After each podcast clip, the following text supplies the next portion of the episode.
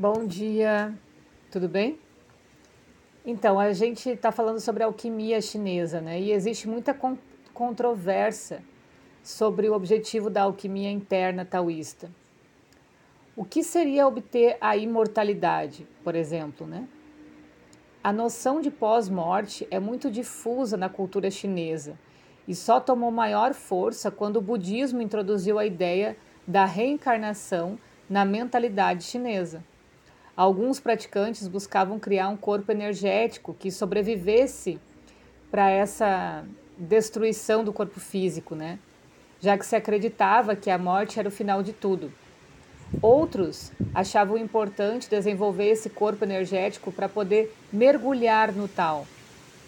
Outros ainda admitiam a busca pela imortalidade física, aqui mesmo nesse mundo, através da transformação do corpo em uma espécie de substância adamantina, extremamente dura e imperecível.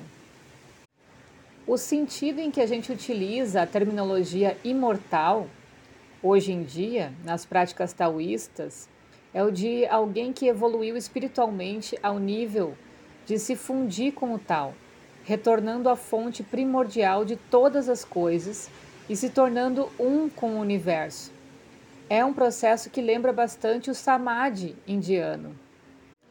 Para a obtenção desse estado superior de consciência, dessa iluminação, é necessário principalmente a conversão de essência em energia e de energia em espírito.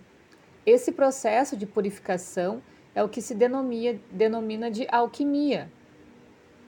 Então, essência é a parte mais substancial do Ti, é a base sobre a qual a nossa energia orgânica brota.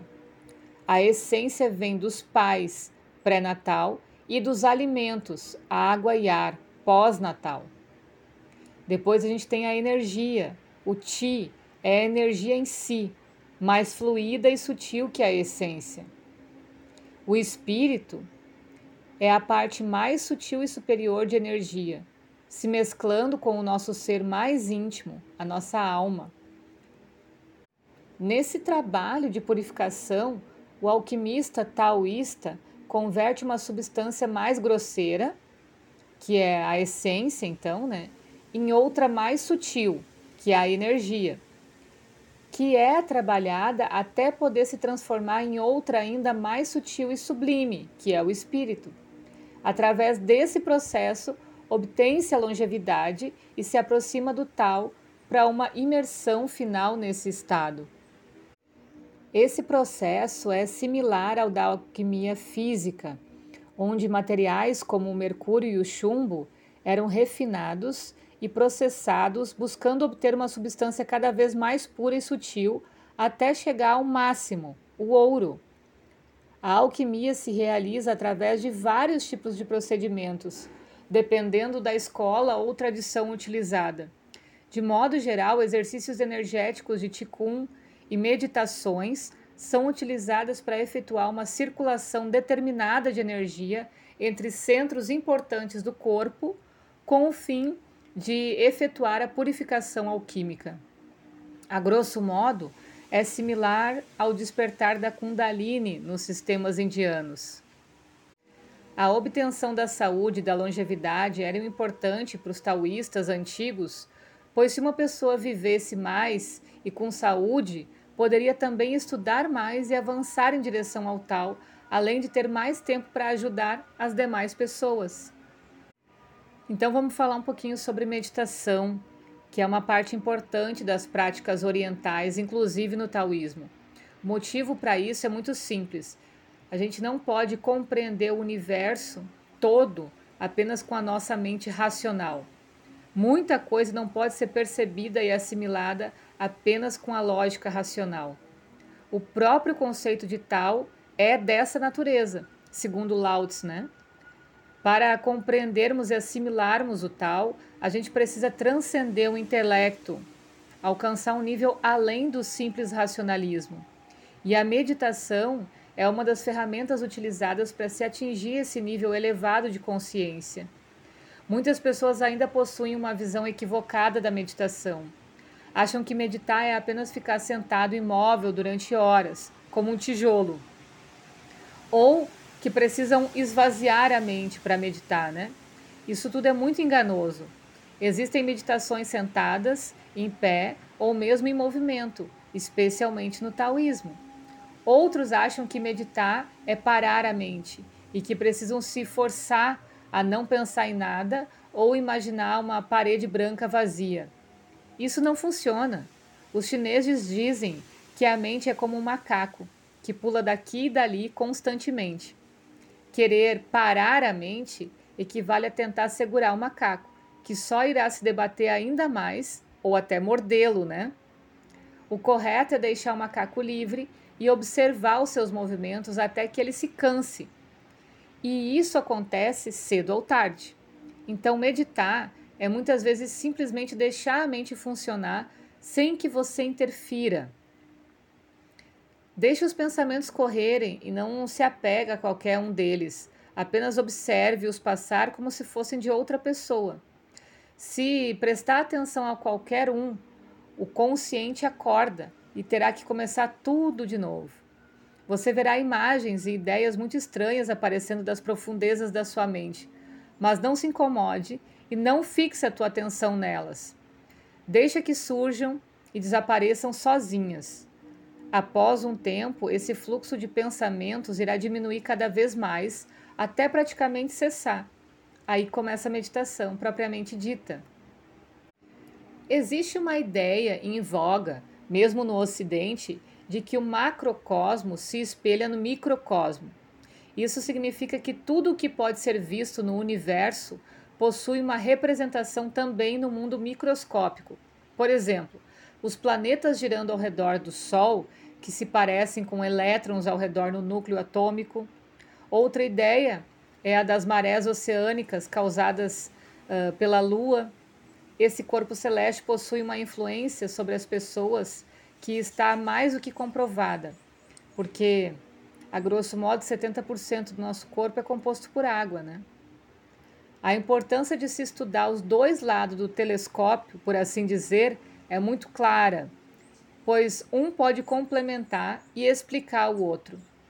No entanto, aqui no Ocidente, enquanto o ser humano procura descobrir qual é a forma geométrica do universo, a estrutura de funcionamento da sua própria mente é um assunto que lhe escapa completamente. Enquanto o homem não se dedicar a conhecer melhor a si mesmo, não poderá compreender a totalidade do universo físico.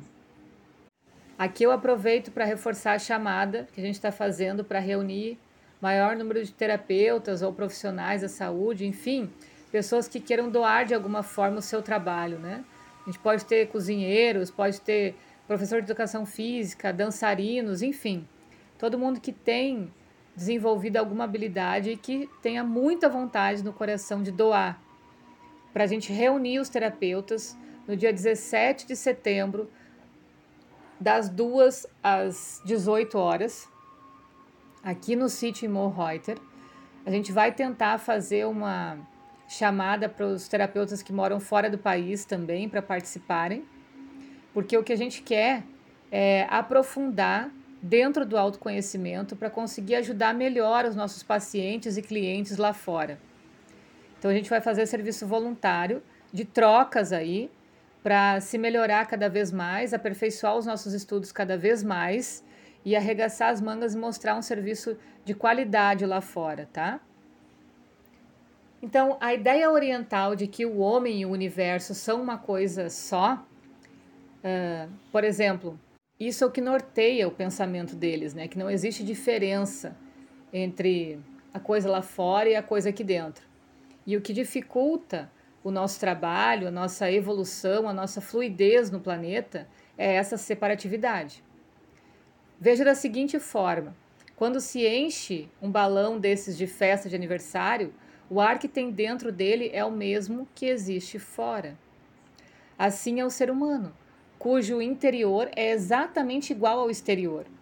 A morte advém quando o balão se rompe, misturando o que existe dentro com o que existe fora.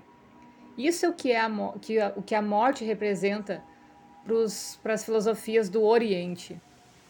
Quando a gente parte desse princípio de que o que existe dentro também existe fora, a gente pode investigar o universo todo a partir da investigação do nosso próprio interior. Esse é o cerne da maioria das correntes filosóficas orientais, que se preocupa sobremaneira com a descoberta do funcionamento do próprio ser humano. Esse é o objetivo dos nossos encontros. Ferramentas para obter controle total sobre a mente e o corpo foram desenvolvidas a níveis inexistentes no Ocidente. Pode-se afirmar que todo o tempo que o Ocidente dedicou a pesquisar o mundo físico à sua volta é insignificante perto do tempo que o Oriente dedicou em descobrir os recônditos da mente humana e a sua natureza, extrapolando esse conhecimento para o mundo ao seu redor. Ok, mas o recado já foi dado, por hoje é isso. No próximo áudio a gente vai aprofundando um pouquinho mais, tá? Espero vocês online ou presencial, de preferência presencial, hein? No dia 17, encontro gratuito. Quem tiver aí comidinhas e coisinhas para beber, que quiser trazer aí para ajudar o grupo também é legal, porque a gente não vai pagar nada, não vai gastar nada com isso e a gente quer fazer trocas de trabalho, de amor, de confiança e principalmente harmonizar o que tem dentro com o que tem fora tá? Beijo, até lá, tchau, tchau.